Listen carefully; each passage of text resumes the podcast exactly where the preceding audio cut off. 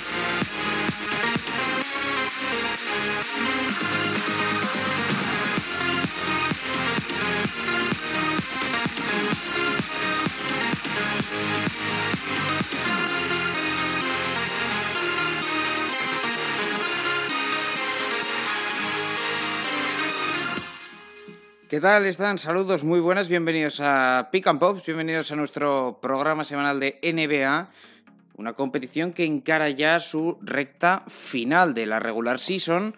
Apenas nos quedan pues eh, cinco días de competición porque hoy eh, lunes no hay NBA, es la final de la competición de la NCA, del March Madness, la final que se disputa el día de hoy. No hay partidos de NBA y el domingo concluye la temporada regular que dará paso a los playoffs. Así que pues les quedan tres o cuatro partidos a los, a los equipos, nada más a las diferentes franquicias. Y aún tenemos muchas cosas por decidir, más de las que quizá podíamos pensar hace, hace dos o tres semanas, que todo parecía bastante, bastante claro. Jus Fuyana, ¿qué tal? Muy buenas. ¿Qué tal, John? Pues un placer volver a estar aquí. Como dices, eh, muchas más cosas en juego de las que podíamos pensar, ¿no? Cuando ah, allá por eh, febrero dijimos que estaba todo muy definido y, nada, quedan estas jornadas por disputar eh, que prometen y bueno, bastante debate pueden abrir dependiendo de lo que acabe ocurriendo, ¿no? Lo comentaremos en el día de hoy. Exacto, bueno. en cualquier caso, los playoffs se acercan y, y lo primero por lo que vamos a comenzar, Luis, es eh, por, por actualizar cuestiones de, de jugadores, ¿no? minuto y resultado de lesionados, de lesionados importantes.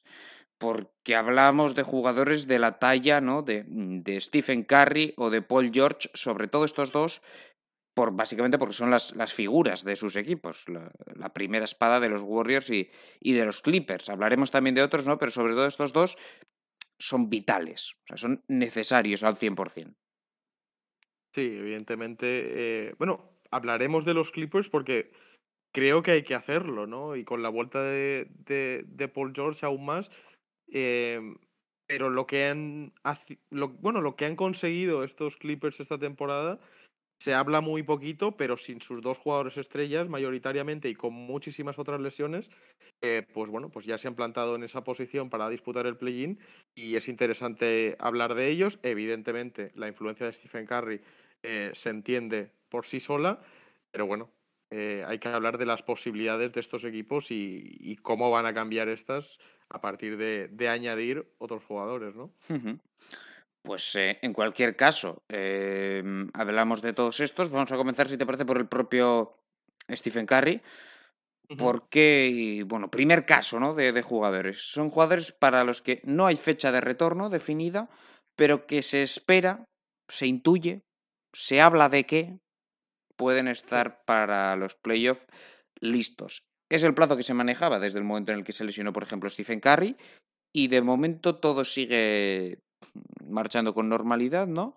Por tanto, debería estar encarando ya, aunque hay muy poca información al respecto, la, la recta final de su recuperación. Sí, eh, cabe recordar que los, los Warriors últimamente están sobreviviendo porque se esperaba que tras la lesión de Stephen Curry y las malas sensaciones eh, colectivas en general de las últimas semanas, pues bueno, pues acabaría con los Warriors como terceros, ¿no? Aún pueden quedar, eh, bueno, cuartos, perdón. ¿no? Sí, aún pueden quedar terceros, eh, que es la posición que ocupan ahora mismo, pueden mantenerlo, pero Mm, pero- pueden quedar cuartos también. exacto. Luego lo hablaremos. Eh, pero es verdad que Jordan Poole ha estado vital últimamente, ha estado jugando muy, muy bien, ¿no? Eh, aceptando esa responsabilidad que conlleva la lesión de Stephen Curry. Y, y bueno, de momento siguen ahí.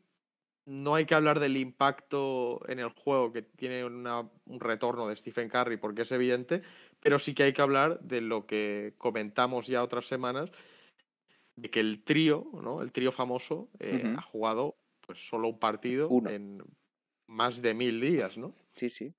Un Y- partido eh, hasta, bueno, la lesión de, de Stephen Curry, ¿no? Eh, En esa Mm. acción con, bueno, en la que Marcus Smart, bueno, casi hace un 2 por 1 Casi lesiona a, a Curry y a. Clay Thompson en la misma jugada.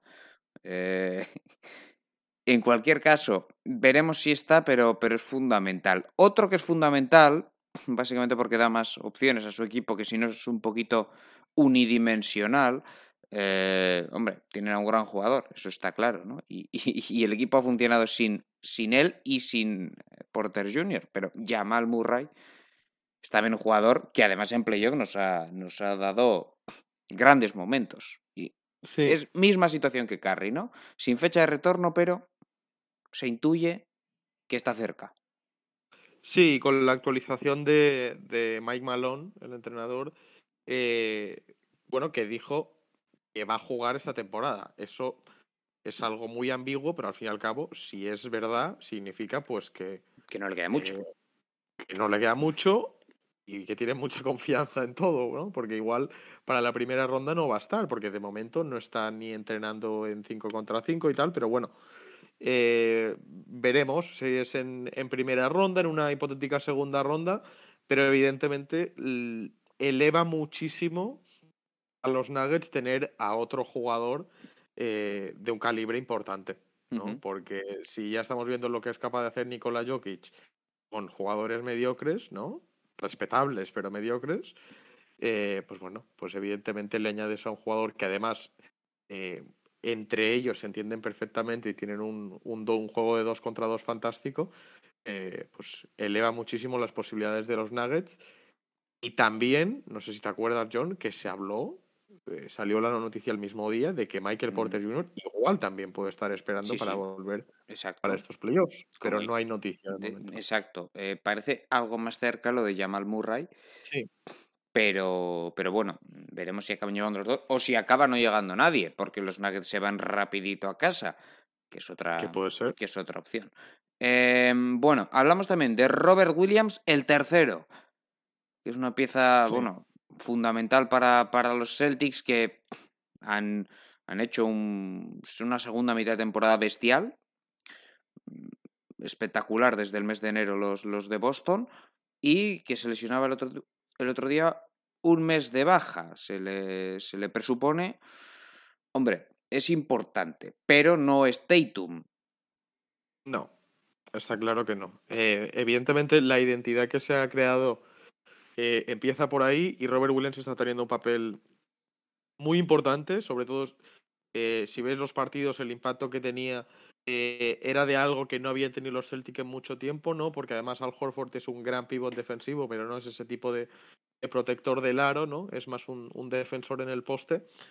Y, bueno, estaba siendo muy importante. Evidentemente, no es la baja más capital de todas, ¿no? Posible, eh, está claro, pero, pero sí que es importante. Y he de añadir, John, porque ahora vamos a hablar de lo que hemos comentado de, de Paul George, ¿no? Pero antes, es que cuando hemos probado esto no había salido esta noticia. Hace una hora salió la noticia de que eh, Ben Simmons fuera por lo menos a lo que queda de temporada regular y el play-in, Este tío, oficialmente. este tío lo que es es un jeta. No, no, yo ya empiezo. O sea, a mí me recuerda a Gareth Bale. Huele chamusca, ¿eh? Huele raro, ¿eh? O sea, a mí me recuerda a Gareth Bale.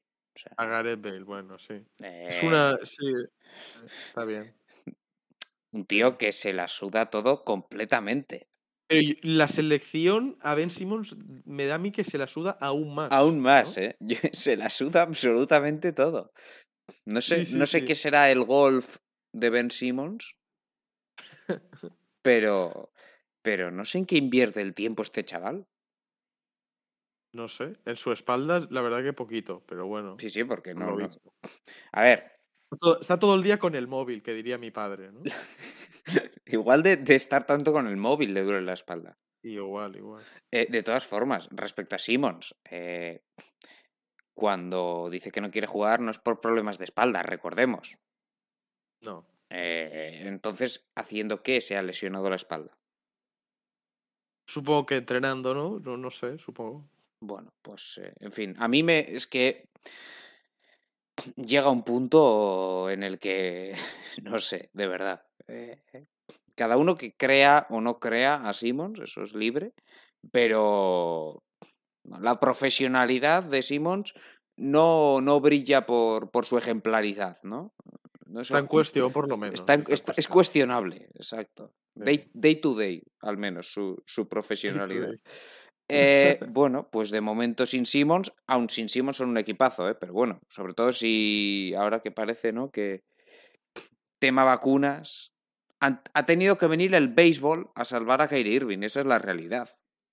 Sí, sí, pero es que lo que pasa es que con, con Ben Simmons no va a ser jugar y que se arreglen los problemas, ¿no? Este tipo de jugadores hay que aclimatarlos durante un tiempo, ¿no? Jugando baloncesto competitivo y, y, bueno, si por bueno, ya veré, es que veremos si los Nets pasan de ronda, ¿no? Bueno, me...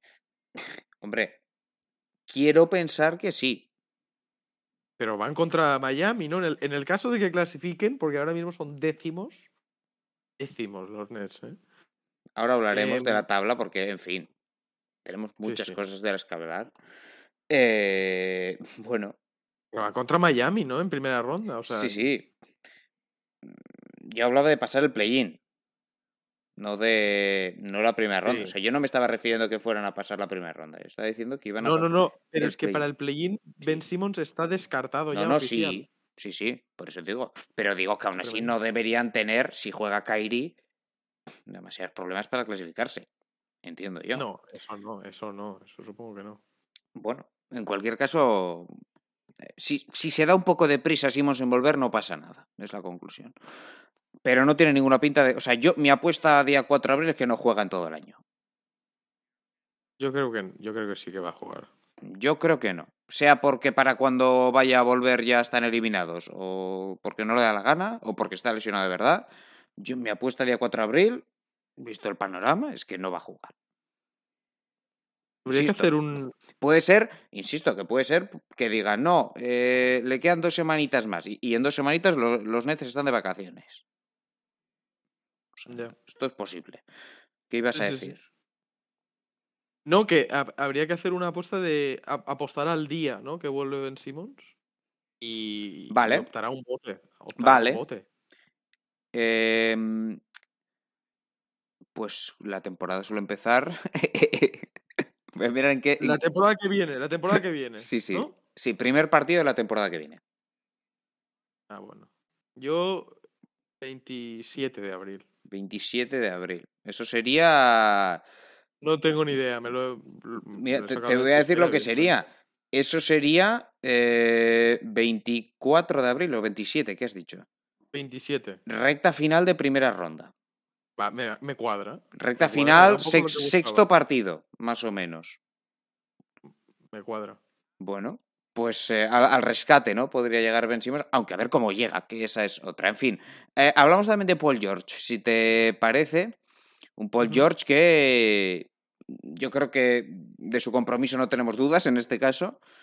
Que si puede volver, va a volver con ganas y, bueno, que ha vuelto, quiero decir, con ganas y, y tres partidos, si no me equivoco, ha jugado, ¿no? Y a un muy buen nivel. O sea, ha vuelto. Aquí la gente se lesiona y luego vuelve mejor, incluso. Sí, sí, eso es verdad, ¿eh? No, sí, la verdad es que yo quería eh, destacar a, a Paul George de los Clippers porque este equipo, hecho sin Norman Powell, que no sé cómo está la cosa con Norman Powell porque tampoco juega desde hace un tiempo, Eh, este equipo, con Paul George y estos jugadores de rol, estaban en las finales de conferencia hace menos de un año. ¿eh? O sea, Sí, sí. nada más y nada menos. No estaba Kawhi Leonard, estaba lesionado ya. Claro. Y este equipo remonta un eh, 0-2 contra los Utah Jazz. ¿No? Y le ganan cuatro partidos seguidos. Y se plantan en las, conf- en las finales de conferencia.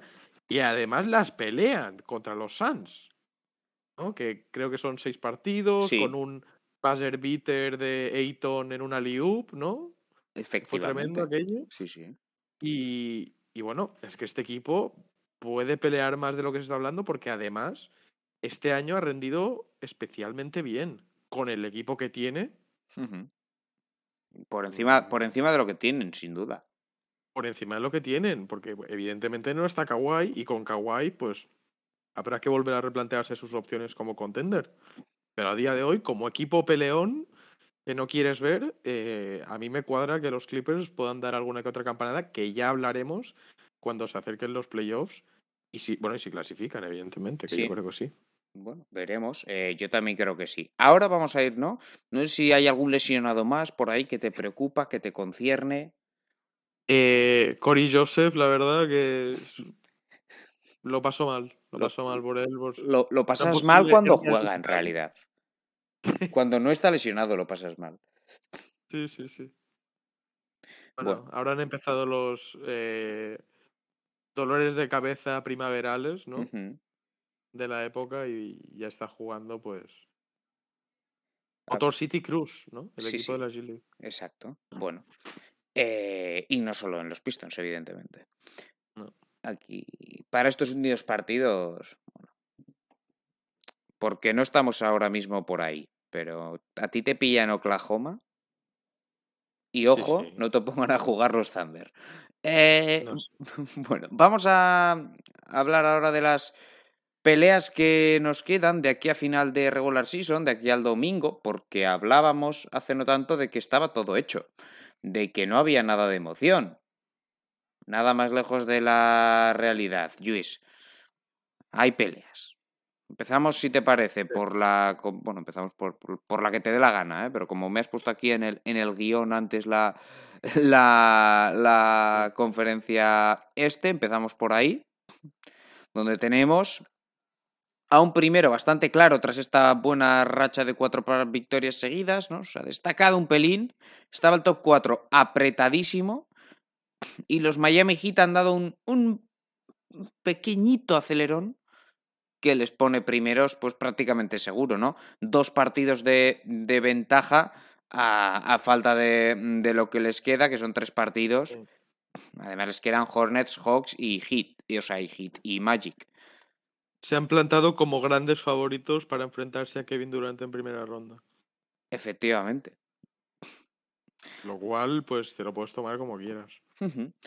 ¿Tú crees que Milwaukee, que lleva dos derrotas seguidas ante Dallas y ante Clippers encajando 153 puntos, 153 puntos, un equipo que tiene a un gran candidato al... eh, Bueno, es cierto que no jugó Yanis, ¿no? Ya dando descanso aquí al, al plantel. Bueno, es que estoy viendo ahora quién jugó y no jugó nadie.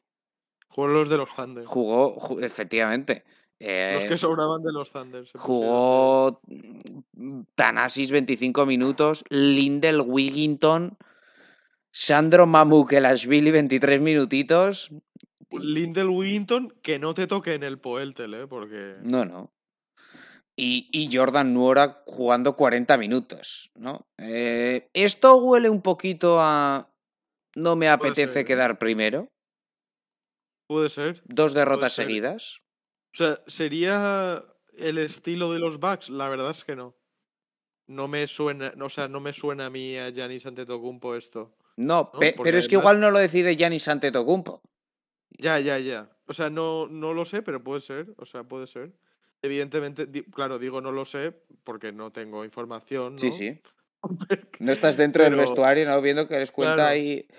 ¿Qué le Claro, cuentan a. Baden-Holzer, no? Viene el director de, de lo que sea y le dice, oye, hoy que no juegue nadie. Voy a yo perder. creo que es, yo creo que es eh, una consecuencia de dar descanso Sí, que pero no es, estás, no es ya que estás, ¿no? Sí, es que Pues te iba a decir, no es tan normal dar descanso a todo el mundo el mismo día. A todos. Sí, sí, sí. Sí, no. Es verdad que los Bucks últimamente pues daban descanso eh, bastante pronto, ¿no? Sí, sí. Pero puede ser que sea una motivación. O sea, extra, una cosa es eh, dar descanso. Bueno, hoy no juega Janis, hoy no juega Middleton, hoy no juega Holiday. Otra cosa es que, que tu quinteto titular al completo no juegue. Entero.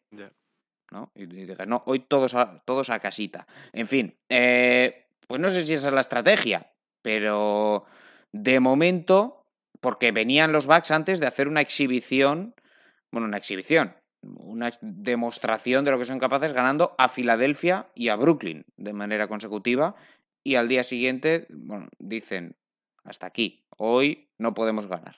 Eh, no, está mal tampoco. Lo que nos provoca esta situación es que tenemos a Miami como primera casi seguro, pero entre el segundo y el cuarto, pues están empatados. Es decir, los Celtics tienen 49-30, los Bucks 48-30 y los Sixers 48-30. O sea, los Celtics tienen uh, medio punto más, digamos, pero porque han jugado un partido más. Les quedan a los Celtics Chicago, Milwaukee y Memphis, va de calendario para cerrar. No está, no está nada mal. A Milwaukee le queda a Chicago, Boston, Detroit y Cleveland. Bueno, ese ese de Detroit, por ejemplo, ese creo que ni aunque juegue, no me acuerdo ni cómo se llamaba el tío este del otro día, el que jugó junto a Mamukelashvili. Bueno, el Lillington. Ah, sí. Bueno, Eh, Wigginton, Wigginton. Wigginton. Wigginton, pues si juega Wigginton, ganarán aún así probablemente, porque va a ser un partido de equipos que tampoco tienen mucha ilusión por ganar a estas alturas de, de la temporada. Y los Sixers, lo que les queda por delante, Pacers, Raptors, Pacers, Pistons. Los Sixers se les está quedando cara de segundos. Aún sin querer. Sí, eh, y, y- y lo que es también más emocionante, o sea, lo que lo hace más emocionante es el hecho de que eh, entre dos de estos tres equipos se está jugando el MVP también, Sí. ¿no? Que ya lo hablaremos, pero hay tres MVPs clarísimos, tres candidatos clarísimos y dos de ellos están en, en dos equipos que están a media victoria el uno del otro, ¿no? O, o Empatados, están incluso, empatados. ¿no? Empatados. Y, y bueno, y ahora está más igualado que nunca y queda absolutamente nada, así que Exacto. Tremendamente interesante. Del segundo al cuarto, ¿no? La diferencia puede ser, hombre, puestos a elegir rival, pues es mejor no ser cuarto porque, bueno, da, no, miento, da igual, porque no sabes quién va a ser quinto. Eh, porque tenemos también empatados, pelea por la quinta plaza, es esto, a Chicago y a Toronto, empatados. Sí, es verdad. Chicago que va hacia abajo, claramente. De marchar segundo a, a ahora quinto y alejándose cada vez más de los de arriba y acercándose a, a los de abajo. Toronto, en cambio, pues manteniendo una línea sólida toda la temporada, ¿no? Regular. Mm. Yo creo que a pesar de, de que todos son complicados en el este, porque todos van a ser mm, complicados, además de Cleveland, supongo que por la inexperiencia, eh, yo creo que Chicago a día de hoy es uno de los rivales que quieres ver, ¿no? Mm. En plan, que es el que de los que menos te asusta, no por sus jugadores, porque yo siempre he creído mucho en el talento que hay en esa plantilla, pero sí que es verdad que la Sí. dinámica, la segunda parte de la temporada entera, no después del All-Star, sino igual, literalmente la segunda parte de la temporada, es francamente mala y contra equipos por encima del 50%, el récord es muy preocupante, Ajá. muy preocupante. Bueno, mm, Toronto tampoco parece asustar demasiado, ¿no? A mí me asusta más, o sea, Sí. yo sí, a mí me asusta más Toronto. O sea, igual por, por eh, En cualquier al caso, menos, vamos a plantearnos que, que son los que quinto y sexto contra tercero y cuarto. Pues sea Boston, sea Milwaukee, sea Filadelfia, está claro que serían claros favoritos en, en ambas eliminatorias. Eh, después, en el play-in del este tendríamos Cleveland 43-36, que está aguantando ahí, resistiendo como jabatos esa séptima plaza que les da, por un lado, la opción de jugar dos partidos y solo tener que ganar uno. Y además en casa. Por detrás vienen los Hawks como un auténtico disparo. 41-37, están a partido y medio. Todavía podrían quizá optar esa séptima plaza. Pero sobre todo, bueno, andarse con ojo porque con 40-38, es decir, a un partido de los Hawks están Hornets y Nets por este orden. Noveno Charlotte, décimo Brooklyn y, y ya por detrás los repasamos para ya olvidarnos de ellos, los Knicks, los Wizards, los Pacers, los Pistons y los Magic. tema play-in. ¿Tú ves que los Nets, que los Nets llevamos esperando una reacción tiempo y ahora cuando parecía que pues pierden con los Hornets, pierden con los Bucks, pierden con los Hawks, han perdido 3 de 4. Les quedan Rockets, Knicks, Caps, Pacers. Los pueden sacar los cuatro en realidad. Sí, deben sacar los cuatro y... Y, y, al menos, pues no sé si eso te va a dar para ser octavo y tener esa doble opción, al menos ser noveno y jugar en casa el primer partido, o bueno, es que por, ser decimos un fracaso para este equipo.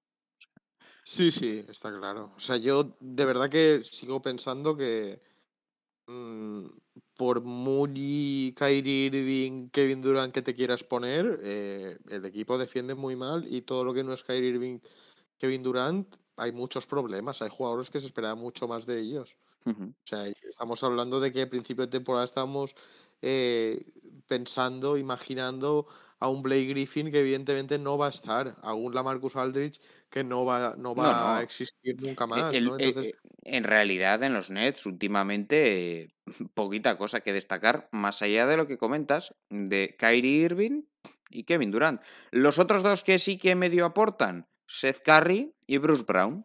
Y a partir de ahí, campo. Sí, pero la verdad es que la sensación colectiva es la misma que el año pasado. El equipo no da la sensación de haber prosperado, evidentemente tiene piezas muy diferentes.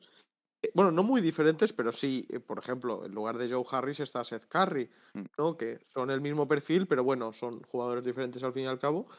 Pero al fin, a mí me da la sensación de que el equipo no ha mejorado mucho y que puede volver a sufrir, pero de la misma manera que también igual estuvo a unos cuantos centímetros de plantarse en las finales de conferencia y quién sabe, ¿no? Así que están las dos variantes da la sensación que siempre han estado ahí esta temporada y que van a seguir estando ahí en, en playoffs. Bueno, y veremos, veremos cómo queda esto. Mm, comentábamos, ¿eh? El calendario de los eh, Brooklyn Nets para los Hornets que están empatados con, y con ellos, pues hombre, algo más complicado ya es, básicamente porque el de los Nets es difícilmente, difícilmente superable en cuanto a, a lo fácil que es. Yo creo que, que si no sacan cuatro, en fin, eh, Charlotte eh, tiene a Miami, por ejemplo, en su, en su calendario. Se tiene que enfrentar a Orlando, eso es cierto que, que ahí sí que sí que pueden pues eh, tener una, una, opción clara. Washington es otra opción clara el último día. Veremos, veremos lo que puede pasar. Eh, ¿Tú crees que los Nets... Venga, a ver, primera porra que te pido. O segunda ya. Eh, ¿Qué van a quedar? ¿Van a mejorar algo? ¿Van a llegar al octavo? Sí, a la novena plaza estoy seguro. Bueno, no estoy seguro, la verdad. O sea, me fío tampoco de los Nets, pero sí voy a decir novenos, novenos. Novenos, ven. Yo también creo que van a ser novenos, ¿eh? Porque Atlanta encima está en una gran, gran dinámica y si consiguen mantenerla, ojito. Y ojito Cleveland, que sí, va a quedar séptimo, parece, pero eso no significa que les vaya a dar para entrar en playoff, ¿eh? Porque Atlanta viene muy bien y Brooklyn, pues está ahí. Ya veremos, ya veremos. Ya veremos. Existe la posibilidad. Eh, vamos con el oeste, Luis. Vamos con el oeste, donde aquí el primero lo conocemos hace mucho. 62-16 es un gran récord y más teniendo en cuenta que Chris Paul ha estado un mesecito descansando. Sí, y teniendo en cuenta la temporada en general. O sea, es una temporada que ya no nos acordamos, eh, afortunadamente, pero ha tenido mucho lío con el tema del COVID, sobre todo al principio de la temporada. Sí. Y, y ningún equipo se salvaba. Y ha sido un equipo, eh, junto con los Memphis Grizzlies, que además han quedado segundos, ¿no? Y creo que también segundos en, toda la NBA. eh, han sido dos equipos que se han caracterizado por sobrevivir a las bajas de sus mejores jugadores. Sin duda. Y, y de qué manera, además, ¿no? Pues primeros los Phoenix Suns, segundos son los Memphis Grizzlies. Esto está decidido absolutamente. Siete victorias seguidas llevan los Grizzlies, están ya en 55-23. Efectivamente son el, son el segundo mejor equipo de la NBA. Llevan 55 victorias por 51 de Miami, que es el mejor del este. ¿eh? De hecho, es que Miami estaría compitiendo más bien con Golden State, que es tercero, tiene 50 victorias, 29 derrotas. Cuarto es Dallas, 49-30. Aquí tenemos la primera de las peleas, ¿no? Por la tercera plaza entre, entre Golden State y Dallas. Sí. Em, es una pelea que la verdad que se veía venir, ¿no? Los últimos, las últimas semanas. Incluso no estaba seguro si iban a ser los Mavericks, pero me imaginaba que los Warriors, como por lo que hemos comentado antes, por la dinámica negativa y por la baja de, de Stephen Curry, pues se podían ver en ese tipo de situación.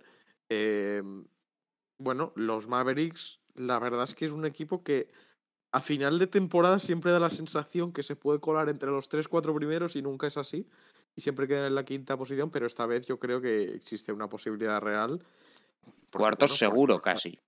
Sí, sí. Y además no sabemos, como hemos dicho antes, el tema de Curry, pero en principio esta temporada no quiero, no creo que vaya a volver a jugar cuanto a regular season. No, no, regular season seguro. Mm, los, últimos 10 partidos de los, de los Warriors son 3-7.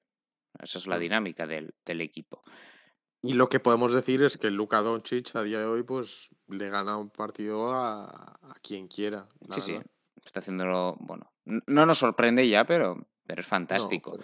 Em, en realidad, eso sí, el calendario no es demasiado complicado para ninguno y ahí puede valer ese partido de ventaja que tiene, que tiene Golden State, que se va a enfrentar, si no me equivoco, quedan tres partidos, efectivamente, Lakers, Spurs y Pelicans.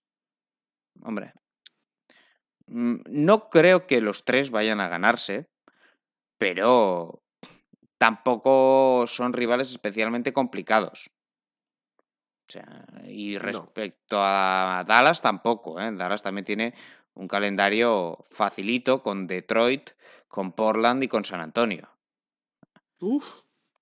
Eh, Dallas probablemente sí que consiga esos, esos 3 de 3. La cuestión es que, que, con eso le puede, no le tiene por qué dar, no, es, no es matemático que, le, que les vaya a dar. Veremos, eh, está muy igualado. En cualquier caso, como también está igualado quién va a ser quinto, quién va a ser sexto, pues tampoco es tan fácil atreverse a pronosticar. Eh, pero bueno, lo ideal es evitar a Jokic y a los Nuggets. Eso sí que, sí, que es claro. Sin duda. Sin duda. La verdad es que eh, yo creo que puede estar interesante también por eso, ¿no? Porque mm, igual en la el último día de temporada regular, eh, igual sí te puedes hacer una idea, pero los equipos van a ir a ganar y no a especular porque porque es la naturaleza del deportista y porque al fin y al cabo no, no pueden Sí, eh, y porque además. Lo que va a pasar con los Nuggets. Eh, en un. Eh, si puedes evitar a Phoenix hasta la final de conferencia, hasta una hipotética final de conferencia, mejor. También. No, no, Yo creo. No es plato buen gusto, vale, eliminas al quinto, pero te vienen Chris Paul y compañía. Pues no, no, a nadie le gusta, ¿no? Con todo el respeto a Memphis, que es un equipazo también, ¿eh? Pero, pero Phoenix yo creo que es el claro candidato a ganar el oeste. Entonces, Sin duda. si consigues evitarlo, mejor. Por lo tanto, Warriors y Dallas que irán a ganar. Al igual que irán a ganar también, sobre todo porque la sombra del play-in planea muy baja, para Utah, por ejemplo. Denver es quinto, 47-32. Utah es sexto, 46-32. Minnesota es séptimo, 45-34. Hombre, mal se le tendrían que dar las cosas a Utah, pero ahí está. Es que a partido y medio vienen los Lobos. Denver eh, no está en una dinámica tan negativa como los Jazz, por tanto, bueno, les quedan Spurs, Grizzlies y Lakers. Si sacan dos, pues prácticamente tendrán hecho ese quinto puesto, que es el objetivo, ¿no? Mm, bueno, el objetivo para los Nuggets en realidad, quinto sexto da un poco igual, mm, pero no estar ni cerca del, del play-in. Utah tiene todavía un partido más por jugar, es ante Memphis, después Oklahoma, Phoenix y Portland. Hay dos que tiene que sacar sí o sí. Y dos que, veremos quién rota, quién no rota, pero que no van a ser fáciles, a priori. Y Minnesota, que es lo más interesante, evitar el play-in al final, esta pelea, eh, pues Minnesota va a jugar, le quedan eh, tres partidos nada más a los Timberwolves, va a jugar ante Washington Wizards, después eh, los Timberwolves jugarán ante los Spurs, los Spurs me está dando la sensación de que juegan contra todo el mundo, no paro de mencionar a, a San Antonio. Es verdad, es verdad. Y no sé cuántos partidos les quedan. Y después van a cerrar el último día los em, Timberwolves. Vamos a ver si lo encuentro, el partido de los Timberwolves ante Chicago. Hombre, tendrían que ganar los tres, siendo realistas. Y tampoco. Tampoco parece tan fácil. Pero que no, No. se despiste Utah, ¿no? No, que no se despiste porque la verdad es que suenan las alarmas últimamente, además con Utah, porque están jugando muy mal, están, eh, bueno, están encajando derrotas muy, muy feas, ¿no? Además, Y encajando muchos Y- puntos. encajando muchos Para lo que es puntos, Utah, eh, además. Sí, sí, y es que, bueno, están saliendo eh, pequeños datos, ¿no? Preocupantes sobre el momento de Utah. Y uno de ellos, que se ha viralizado bastante, no sé si lo has visto, es que eh, Trey Young le ha dado más asistencias a Clint Capella esta temporada. Sí, Clint Capella en una temporada bastante mediocre para él. ¿eh? sí. Em, ¿Qué pases le ha dado Donovan Mitchell a Rudy Gobert? No, pases. eh, mm, la verdad que Donovan Mitchell, yo creo que el año pasado se vino demasiado arriba. Está jugando bien Donovan Mitchell, ¿eh? pero es que Está jugando a lo que está jugando. Se las A veces tira, se tira. pareces un señor mayor a veces con estas, No, no. Con estas frases. ¿eh? Vamos a ver. Donovan Mitchell, yo esta, mañana he visto unos vídeos, creo que era de anoche o, de anteanoche. Mm. Este tío a veces se las fuma todas. se las fuma sí. todas. O sea, digo, Es ¿Qué haces? Hay ¿Quién te crees? ¿LeBron James? Sí, sí. Kobe Bryant parece, pero sin ser Yo Kobe creo- Bryant. Ese es su problema. El, el problema de Utah es que es una franquicia muy continuista y da la sensación de que siempre da mucho miedo eh, cambiar según qué, ¿no? Porque es un mercado tan pequeño que tal. Pero puede haber cambios en Utah este verano, ¿eh? Porque pinta muy mal la cosa para estos playoffs. eh, no sé, mm, veremos, pero no me extrañaría nada, por ejemplo, por ejemplo, por decir algo, que Gobert empezara la temporada en otra franquicia el año que viene. Bueno, veremos, veremos si sucede. Em, pero ahora mismo las cosas no están funcionando, eso está, eso está más que claro. Bueno, pues Minnesota hemos comentado que es ahora mismo séptimo, por tanto, bueno, tiene aseguradísimo ese séptimo puesto en caso de no quedar sexto. Clippers son octavos, 39-40, buena temporada teniendo en cuenta las circunstancias, yo creo. Y van a ser octavos sí o sí.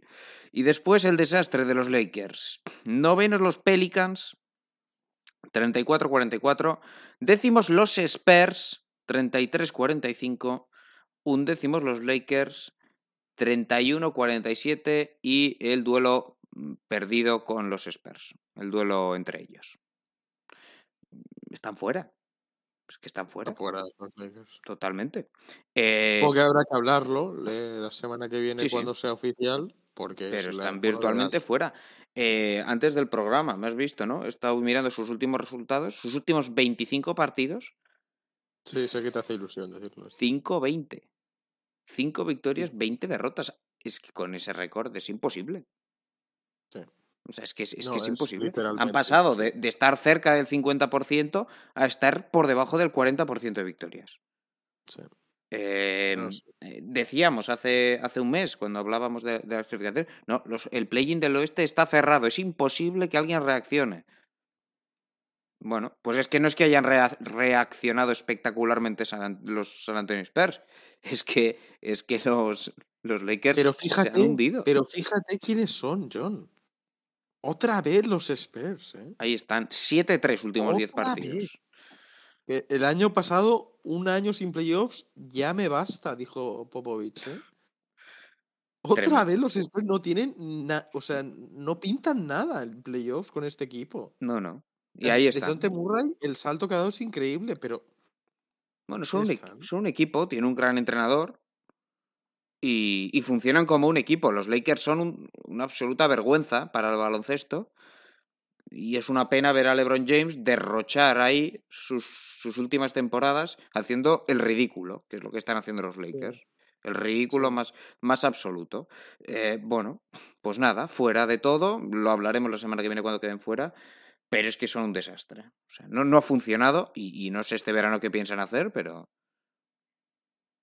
lo bueno. No, la pregunta no es qué van a hacer, sino qué pueden hacer. sí, sí. Es tremendo. Es que no, no, no funciona nada. Westbrook ha resultado ser un desastre, Anthony Davis está a años luz de su mejor nivel y no para de lesionarse, que es otro problema. Davis. Eh, luego LeBron es el único que, que funciona. Va a ser, el- eh, si juega dos partidos más, ¿no? Creo que me has dicho, dos más le quedan. Va a ser el scoring champion, va a ser el máximo anotador de la Bueno, bueno, temporada. bueno. Ya veremos, ¿eh? No sé si lo has visto, pero está a, una décima entre tres jugadores. Se puede tirar si quiere, o sea, se puede tomar los últimos partidos simplemente a eso. Bueno, que es lo que lleva haciendo 10 días como mínimo. Y, y está justificado. En su, en su caso lo veo justificado, ¿eh? Porque Sí, no, ya, que haga lo que quiera. Si quieres ir a por el récord de Karim, yo, ¿qué, qué te voy a decir, Lebron? tú tira. Hablando con mi amigo por Discord, te va a decir, no, no, qué falta de respeto a la profesionalidad. No, No, no. En fin, eh, que son un desastre. Y eliminados los Kings, los Blazers, los Thunder y los Rockets. Así que así las cosas. Todavía tenemos duelos eh, interesantes. Mm, sobre todo eh, por esa tercera, cuarta, del tercero al séptimo, ¿no? De tercero y cuarto por un lado, del quinto al séptimo por el otro. Ahí pueden moverse cosas en el oeste y en el este, pues bueno, tenemos una pelea preciosa por la segunda plaza entre Boston, entre Milwaukee y Filadelfia por un lado y hasta donde pueden llegar los Nets en ese play-in, aunque hasta qué posición. Esas son las, las luchas más interesantes para, para estos eh, días, seis días de competición que nos quedan, que antes he dicho que eran cinco, pero no, son seis porque hoy es lunes y no martes, que es lo que yo me pensaba que era. Eh, dicho esto, em, como hoy el programa intuíamos que se nos iba a quedar un poquito corto, y más o menos pues así está siendo, ¿no? Bueno, así está siendo, vamos, vamos sobre el horario previsto. Ah, bueno. Hemos. eh, nosotros nos gusta esto de los premios y estas tonterías, en realidad nos gustan. Entonces- Uf, que nos gusta de mucho, John. Hoy hemos traído nuestros equipos All NBA, ya que si lo metemos con los premios no, no da tiempo, porque nos tiramos aquí 100 horas hablando de todo, de todo el mundo, que si el Defensive Player of the Year, que si el Sixth Man, etcétera, pues los All NBA Teams los vamos a hacer en el día de hoy. Eh, lo que no sé es qué es más emocionante, si empezar desde el tercero al primero o del primero al tercero. Porque lo lógico es del tercero al primero, pero claro, mm, una vez ya has dicho el tercero y el segundo, el primero básicamente ya vas a saber quién queda. Sí, y porque el primero, en teoría, es el que se suele estar más de acuerdo. Sí, entonces, yo creo que hacemos del primero al tercero mejor. exacto, eso es lo que te iba a proponer. Así que cuando quieras, Luis Fuyana, tu All NBA First Team temporada 21-22. Vale, lo hemos hecho eh, Guards Forward Center. Siguiendo escrupulosamente, ¿eh? Sí. hasta el punto de tener que debatir a algún jugador, bueno, básicamente dónde han jugado este año, en realidad, aunque en otro momento de su carrera hayan sido otra cosa, ¿no? Pues este año dónde han jugado.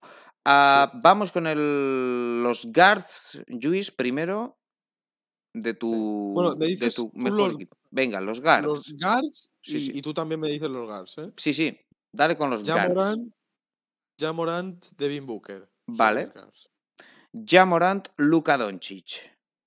Vale, yo lo he pensado, la verdad, ¿eh? Lo he pensado. Pero bueno, Devin Booker creo que alguno de los Suns tiene que haber en el First Team All NBA. Eh, el Em, tema del equipo muy bien. Lo de Morant es, es que ha sido Una temporada extraordinaria, que no solo explican los números, porque los números son muy buenos de Jamorant sí, pero no solo explican los números. Lo Mm. explica también el espectáculo, eh, incluso el récord del equipo también, por qué no decirlo. Y además los números son espectaculares. 27, eh, 6, 5. Con unos porcentajes de 50% en tiros de campo, en fin.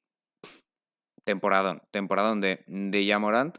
Así que merecidísimo. Este yo creo que lo teníamos claro, ¿no? La duda quizá ha venido entre. entre. Yo he estado entre tres, fíjate. Ahora, ahora, ahora me los dices, ahora me Sí, los sí. dices, porque igual, igual listamos. Eh, Eh, eh, forwards, El otro, uno de ellos, evidentemente, era, era el tuyo. forwards del All NBA. yo tengo a Kevin Durant y a Giannis Antetokounmpo, sin romperme mucho la cabeza, la verdad. Dimar DeRozan, Giannis Ojo. Antetokounmpo. Vale. Eh, Me creo que, que, por el número de partidos. exacto, Kevin Durant creo que no ha jugado lo suficiente. Cuando juega puede ser el mejor del mundo, vale. Pero creo que mm, juega en su contra, ¿no? Eh, Pues eh, las lesiones, que no ha estado al 100% durante pues, unos cuantos partidos en realidad. Y eh, DeRozan ha hecho un temporadón sobresaliente. Eh, además es un jugador que nunca ha sido demasiado valorado, yo creo. Y, y ha hecho la mejor temporada de su carrera, sin duda alguna. Y Yanis, pues, duda. pues no hay nada más que decir. Es candidato al MVP y dos veces MVP, el mejor jugador de uno de los mejores equipos, eh, hace lo que le da la gana. eh, los números, si quieres, pues los podemos sacar también, ¿eh? pero en fin. Pero igual te lo sabes ya. ¿Qué no saben de, de Giannis? Pues 30 puntos, ¿no? Estará por 10 rebotes y, Más, y, y no sé, y 5 Cinco, seis, asistencias, tampoco muchas más. Me lo estoy mirando, ¿eh? Mira, pues 30 clavados, 11 con 6 rebotes y 5 con 8 asistencias. Pues eso. ¿Qué, qué, qué vamos a decir de Giannis, no? Nada, que, que se lo merece, eso, o sea, Sí. era indiscutible. ¿Y el pivot? Se lo merece. El pivot es lo más difícil y además se ha, rumo- se ha rumoreado que se va. Lo van a poner a Envidia Jokic. Van a hacer ambos, en trampitas. Sí, pero bueno, nosotros nos hemos ceñido a lo que sabemos de momento. Yo he puesto a Jokic. que Yo también. Yo también. No digo que sea mi MVP. Bueno, sí, también probablemente. Pero es segundo lo como habla- mínimo. Eso lo hablaremos, pero, pero Jokic, Jokic, eh, creo que en esta recta final se ha decantado la balanza. Sí, un poquito, sí. Estaba muy igualado, sigue estando muy igualado, pero bueno, Yo creo que en estos últimos 10 partidos, 15, sí. ha decantado la balanza Jokic a, a su favor. Por tanto, el mío queda, por, re- por recapitular, Morant, Sí. Doncic, DeRozan, Antetokounmpo, Jokic. Es, di- es diferente, ¿eh? Por ser un first team. Sí, sí, dos cambios. Bueno, yo tengo a Ja- a Jamorant, Devin Booker, Kevin Durant y Giannis Antetokounmpo, bueno, y Jokic. Y quería decir que normalmente se cuentan las estadísticas a partir del 70% de los partidos jugados, Ujú. que son 58. Kevin Durant va a llegar, si juega a todos los que quedan, que debería, a 54. Para el scoring champ y bueno, y según qué estadísticas y tal, No le no le va a dar. Pero para el First Team All NBA y tal, Sí. yo he considerado que sí, por eso le he puesto. Pero Sí. es verdad que es algo que hay que tener en cuenta. Bueno, pues vamos con el segundo. El segundo, en los guards tengo a eh, tercer y quinto eh, pick del draft de 2019, traspasados entre ellos Luka Vale. Doncic, Trey Young. Vale, yo no tengo en este segundo a ninguno de esos dos. Yo tengo a dos de un mismo equipo. Chris Paul, de Devin Booker. Ah, vale. Vale. Sí. Chris Paul, Devin Booker. eh, y entre estos tres estaba para el first team entre Paul, Booker y el propio Luka Doncic. Que al final me he decantado por Doncic porque no, me, no, me decan- no, no podía elegir entre Chris Paul y, y Devin Booker. Esa ha sido la razón principal. No puedo elegir. Papá o mamá. Sí, sí. Lo entiendo. lo es que el, el uno que- sin el otro no son lo. Quiero decir, evidentemente, si los dos están tan arriba, está bien porque los Suns son un equipazo. Y los Suns, si quitas al otro, pues no son tan equipazo. Entonces, pues no he sabido elegir y he dicho, pues los dos, a la misma altura. Monísimo, de hecho, lo de no separarlos, es hasta tierno. Sí, sí. Así que nada, pues eh, Poli Booker. Tú, Doncic, eh, que yo lo metí en el primero, ¿no? Y Trey Young. Sí, ¿Por qué? no está Trey que tu tercer equipo me vas a decir, ¿no? Yo eso de momento no te lo voy a No lo vas a revelar. No lo voy a revelar. Eh, no, yo, yo creo que Trey Young eh, seguramente, si no, evidentemente tiene eh, parte de culpa, pero si acompaña el equipo, estamos hablando de seguramente uno de los eh, tres mejores bases de la NBA. Yo creo que debe estar en la conversación por lo menos. O sea, creo que es un jugador ofensivo. eh, No, sí, que sea ofender se le da muy bien. ofender se le da muy bien. Pero es, es ofensivo eh, para, para el defensa también. Sí, o sí. sea, es humillante, Trey Young, que es buenísimo, la verdad. sí. Yo, me gusta Sí, muchísimo. y es ofensivo porque si tiene que defender, vienen ya los problemas. Sí, bueno. No, bueno. Y es que la- las discusiones. Es respetable, sí, sobre Trey- las discusiones sobre Trey Young, John, eh, han de terminar en algún momento. Están quebrantando nuestra, nuestro vínculo personal. Bueno. hombre. Vamos con los forwards de este segundo equipo, NBA. All. NBA. Yo tengo a DeRozan, ¿no? Que estaba Sí, en tu primer equipo. Claro. Y tengo a Tatum. Venga. Yo que tengo. Yo hubiese puesto a Tatum antes que a DeRozan para el primer equipo. Es Vale. la duda que tenía con KD. Yo tengo a Kevin Durant y a LeBron James. No, hombre, por aquí no, eh. No, por, Por aquí, aquí no, ¿eh? Por aquí no. Sí. Bueno, vale, de acuerdo. Me vas a decir que por qué no está aquí Tatum, ¿no? Sí, sí. Pues porque no me gusta Tatum. Y porque LeBron James, que va a llegar a esos 58 partidos, porque lo digo yo, puede ser el scoring champ, 30 puntos, 8 rebotes, 6 asistencias. ¿Qué más Pues sí, quieres? está claro. ¿Qué más quieres? Bueno, pues que el equipo que tenía que equipo, ganar el, campeonato, pues lo peleé un poco, ¿no? El equipo. Y tú has puesto a Kevin Durant, que va décimo. Solo hay una posición entre los Lakers y los Nets. Bueno, vale, muy bien. Eh, tú me vas a decir quién va a salir más reforzado esta temporada, si Kevin Durant o LeBron James. Bueno, evidente. Pero que he metido a Kevin Durant. Ya, ya, ya. En ya. el segundo. Yo metí a LeBron en el segundo. Vale, vale, vale. No, si yo a LeBron lo tengo. Bueno, ahora no sé por qué lo he dicho, pero lo tengo en el tercer equipo. Bueno, entonces tampoco que es para tanto. Pero Tatum, Pero hombre. Tatum, pero Tatum la primera mitad de temporada que hizo. Tenemos la memoria muy corta. Pues seguramente 25 por partido. que aquí nos, nos parecen muy pocos. Bueno, a Pivot eh, no hace falta ni que lo digamos, ¿no? Joel Embiid. Sí, camerunés y no Cam. Sí. Em, si no estaba en el primero, tenía que estar en el segundo. Jokic Embiid, Embiid Jokic. Así que el mío queda con em, Chris Paul, Devin Booker, LeBron James, Kevin Durant y Joel Embiid, el tuyo. Cuatro diferentes, ¿eh? Sí, sí, solo repite eh, Embiid. Sí. Luka Doncic, Trey Young, DeMar DeRozan, Jason Tatum, Joel Embiid. Bueno, pues vamos con el tercero. Empezamos con tus guards, Mis guards son A ver, Stephen eh. Curry, menos mal. Stephen Curry y eh, Chris Paul. Pensaba que no ibas a meter a Curry. Pues lo he pensado, la verdad. Bueno, Pensando en Garland, pero no, bueno. Nah. Por el principio de la temporada, por eh, haber alcanzado el récord esta temporada, pero bueno, la verdad que temporada eh, healthy, iba a decir. eh, healthy, saludable. Temporada saludable, consideras, Una ¿no? temporada con pocas, eh, bueno, con poca incidencia en las lesiones, ha sido la peor de Curry, mm, bueno, en, los, en las Sí. últimas temporadas, ¿no? Bueno, voy con los ¿Qué míos. tienes? Stephen Curry, Esto creo que no lo dudabas. Y Y ahora tengo curiosidad. James Harden. James Harden, sí, hombre. Sí, hombre. Sí, hombre. Me voy a enfadar. La primera vez que me voy a enfadar aquí en directo. ¿eh? ¿No te gusta James Harden? No, James Harden contra Young no hay comparación a día de hoy. O sea, no como jugador, bueno, incluso como jugador, pero esta temporada. Bueno, bueno, a ver, como jugador, claro que no hay comparación, evidentemente. Pero en el, en el sentido contrario al que tú lo estás diciendo. No estoy yo nada seguro de esto. Que no hay No comparación. seguro.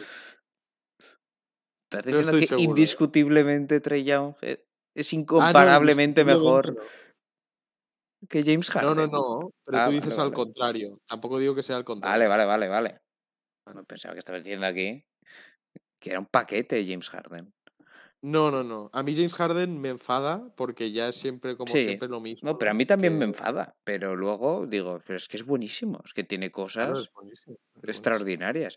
Eh, es cierto que esta racha final de Atlanta, que ha mejorado mucho en las últimas dos semanas, mm, sí quizá, y visto como Harden en Filadelfia al final no parece todo un, un romance perfecto, pues sí puede ser Trella, lo admito. Pero yo he puesto a James Harden, porque tampoco lo he pensado demasiado. O sea, quiero decir, si le doy muchas vueltas, probablemente hubiera puesto a Trey Young. Porque mm, estadísticamente, pues eh, será algo mejor. El equipo ahora mismo está delante. Bueno, sí, podría ser Trey Young. Y defender, pues defienden parecido. Es decir, entre poco y nada. Es Eh, con la idea de que Harden está en Brooklyn, ¿eh? ¿He visto? Eh, es verdad.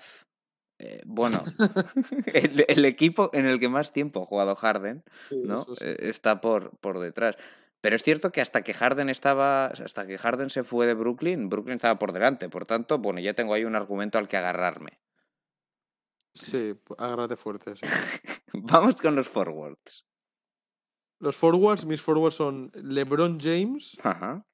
Este yo creo que es el más complicado de todos. Sí, el, el sexto forward me ha costado.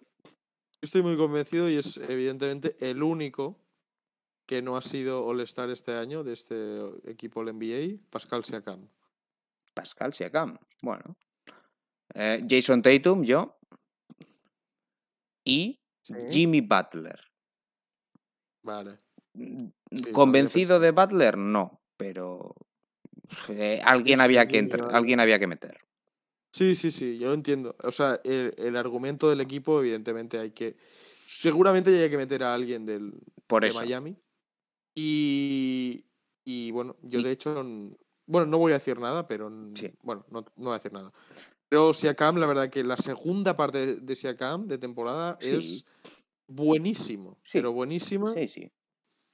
Promediando además. Pero bueno, es que es, lo que de más comentas. Yo al 23. final eh, no meter a nadie del primer equipo del este, pues era un poco raro. Sí. Y bueno, además tampoco, o sea, quiero decir, no lo meto convencido, pero tampoco se me ha ocurrido nadie mejor. O sea, no es que esté dejando fuera, no, sin más. Yo estaba pensando entre Jimmy Butler y Pascal Siakam, Sí. me he decantado por nivel de juego. Eh, más que por, por equipo, y creo que ha estado mejor Siakam. Y el pivot, eh, ¿cuál es tu pivot, John? Carl Anthony Towns. El mío también. Me alegro, me alegro. Me alegro yo de creo, coincidir. ¿eh? yo creo que no había mucha yo- duda, ¿no? Yo creo que ibas a, o sea, estaba convencido que ibas a poner a De Bayo. Y no, tampoco me parecía mal, pero No, no me ha parecido sobresaliente la temporada de Adebayo, sí la de Carl Anthony. Towns. estoy de acuerdo y contento de haber coincidido en Sí, esto. sí. ¿eh? Sí, sí. Pero bueno, que sería el cuarto Adebayo, aún así. Sí. Pero no hay cuarto equipo. Ahí caería Trey Young en mi caso, pero, pero no hay. Así que nada, se queda fuera de, de mis quintetos. Escandaloso, ¿eh? Bueno, pues esto es lo que, lo que nos dejan nuestros quintetos. Eh, poco más para antes de cerrar, pues repasamos un poquito el calendario, aunque ya lo hemos ido haciendo en realidad, de los equipos implicados, pero vamos a destacar los partidos más interesantes. Recuerden que hoy lunes no hay NBA, vuelve mañana martes. Madrugada de martes a miércoles tenemos, por ejemplo, un partido interesante entre Chicago y Milwaukee a las 2 de la mañana. Tenemos también un Miami y Charlotte a la una y media. ¿no? Bueno, y tenemos a los Lakers contra los Suns. Como los Suns quieran, lo que puede ser eso, cuatro y media. Eh, y Jazz Grizzlies, por cierto, a las 3, que mucho partido, muchísimo partido, ya que hoy no hay, mm, mañana hay, si no me equivoco, 12 partidos. De miércoles a jueves tenemos un derby de Nueva York, Knicks Nets, una y media. Eh, tenemos un Bulls Celtics a las 2, también interesante. Y un Clippers Suns a las 4 de la mañana. De jueves a viernes destaca el Milwaukee Bucks Boston Celtics, partidazo en esa pelea por la segunda plaza, a la una y media de la madrugada. Tenemos también un Denver Nuggets Grizzlies a las 3 y un Warriors Lakers a las 4. ¿eh? Bueno, que este en realidad es más por nombre que otra cosa. Porque uno ve a los Lakers y ya le apetece comentarlo, pero de lo mal que lo pueden hacer. Eh, para la penúltima noche, pues eh, tendremos eh, un, por ejemplo, interesantísimo Pistons Bucks, una de la mañana, viernes a sábado. Ahí estará Luis Fuyana, no les quepa duda, al pie del cañón. Precioso partido. Miami Atlanta a las 2, Utah Phoenix a las 3 y media. Y después, pues eh, el domingo, eh, pues muchos partidos, pero sin hora todavía, a la espera de las peleas que haya para que jueguen al mismo tiempo, que es la cosa. Eh, Fuyana, pues eh, esto ha sido todo. Te dejo en. Bueno, me dejo en tus manos. Los mandos, ¿no? Te dejo los mandos de la nave. Sí. Eh, bueno, vamos a hacer preguntitas, ¿no? Como cada siempre. Sí. Em, bueno, yo creo la primera ha sido un poco para calentar, un poco muy, bastante típica, ¿no? De estas de final de temporada, así fáciles. Eh, y las dos ya ha sido más creativo. O sea, ya me cuesta un poco ser creativo, sacar ideas, pero bueno. Em, la primera, como digo, bastante simple. Es, a, eh, a falta seis días para el final de la regular season. ¿Cuál es el máximo taponador por partido con ese mínimo de 70% de partidos jugados? O sea, ¿quién sería el blocking champ? Sí. Que esto no, sé, si, existe, ¿no? No sé si el concepto, no sé si se ha desarrollado, pero bueno. Lo sería. Sí. Las opciones son Joel Embiid, no. Jaren Jackson Jr., Robert Williams, el tercero, ¿no? El segundo. El tercero. El, lesionado ahora mismo. El tercero, sí. Pues voy a decir Robert Williams, el tercero. Pues es una pena. Es una pena porque es una décima de diferencia ah. entre él y Jaren Jackson Jr., el máximo taponador de la NBA. Eh, bueno, realmente es Miles Turner, ¿no? Pero creo que no llega a 50 partidos ni siquiera. Pero bueno, son 2,3 tapones por partido, que para ser recordemos, una la pivot, porque ahí juega Steven Adams también. sí, sí. No, no. Enhorabuena. Eh, 0 de 1. Bueno, esta es mi favorita de esta semana, la verdad. No es la más creativa, pero es mi favorita, porque digo, debe haber un equipo que tiene un, eh, una primera opción anotadora que no te esperas. Y me he ido al equipo que tiene los números más equilibrados de la NBA, ¿no? Sí. Tanto victorias, derrotas, jugadores con esta anotación, tal cual, los Charlotte Hornets. Y en la primera me he dado cuenta que de entre el primer máximo anotador de los Hornets y el tercero hay un punto de diferencia. Ah, muy bien. Pues esto es un, triple, ¿no? Lo que me voy a tirar entonces. Un poquito, pero bueno, de eso se trata también. El máximo anotador de los Hornets eh, es Lamelo Ball, Terry Rozier, Miles Bridges entre 19,3 y 20,3 están esos tres jugadores. Voy a tirar por la opción no más evidente, pero por la que hubiese dicho mm, por defecto sin, sin plantearme, no, es que si me lo preguntas porque no me lo voy a... Miles Bridges. Miles Bridges, marcamos. Marcamos. Y es correcto, John. Es correcto. Es correcto. Terry Rozier, 19,3.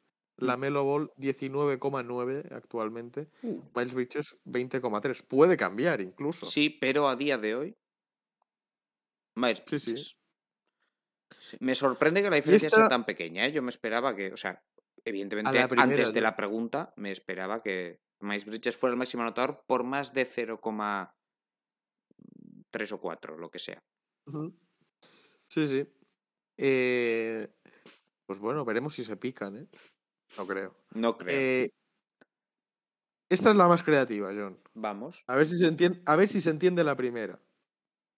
¿Qué jugador lleva una cifra de puntos totales superior por una unidad en relación a su año de nacimiento? Me explico. A ver, a ver, a ver. Desarrollemos. LeBron, LeBron James es del 1984. Por lo Sí. tanto, lo que yo te estoy proponiendo es que LeBron James lleva ahora mismo 1985 puntos esta temporada. ¿Entiendes? Más o menos. Hay un jugador en la NBA, sí. solo uno, Solo. que tiene, lleva un punto más Sí, sí. que su año de nacimiento. Sí, sí. Un punto más. O un jugador, evidentemente. LeBron James, siendo del 1984, lleva 1985, es una opción. Jason Tatum, siendo del 1998, lleva 1999 puntos. Hmm. Nuestra quinta Tatum. ¿eh? Sí, sí. De la... Y, sí. Luka, y Luka Doncic, del año 1999, que lleva 2.000 puntos. 2000 es un número muy redondo. Muy redondo. Eh, Tres ceros 2000 muy puntos encima son muchos. Pero Bueno, claro, no va- distan mucho del otro, son... Sí, no, no te has ido a. No, desde luego. Bueno, Claro, Karim Abdul-Jabbar no, no, No. no lleva ningún punto esta temporada. ninguno. Pues. Aquí lo que tengo que pensar también es jugadores que. Es que, claro, no tengo una referencia en realidad. O sea, no sé. Vamos a ver, si son 30 por partido, que es lo de LeBron. 30 por partido. Para. El máximo anotador. Bueno, Lebron, la- espérate, Lebron sé cuántos partidos ha jugado. Lo hemos hablado antes. Hemos hablado 58. ¿Puedo usar calculadora?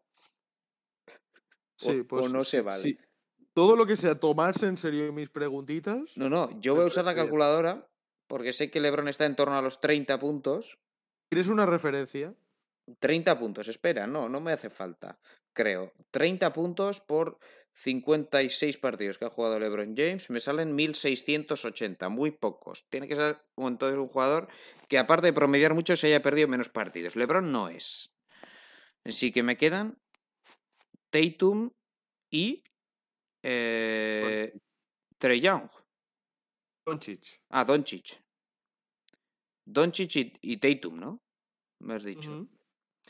Em, Doncic, Doncic, algún partido sí se ha perdido. Tatum, no lo sé. Voy a decir Tatum, pero Marcamos por- Tatum. porque ¿eh? es de nuestra quinta. Marcamos Tatum. Marcamos y es Tatum. correcto. Bueno. Es correcto otra vez.